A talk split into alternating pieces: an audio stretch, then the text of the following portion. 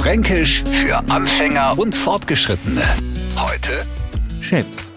Stellen Sie sich mal vor, Sie putzen Sie fein raus, weil Sie was besonders vorhaben. Wir Männer binden uns ausnahmsweise mal Krawatten um und schock gibt uns die Frau das Gefühl, ein kleines Kind zu sein. Lau dir mal anschauen, na komm, so kostet fein nicht fort, dein Krawatten, total Chefs.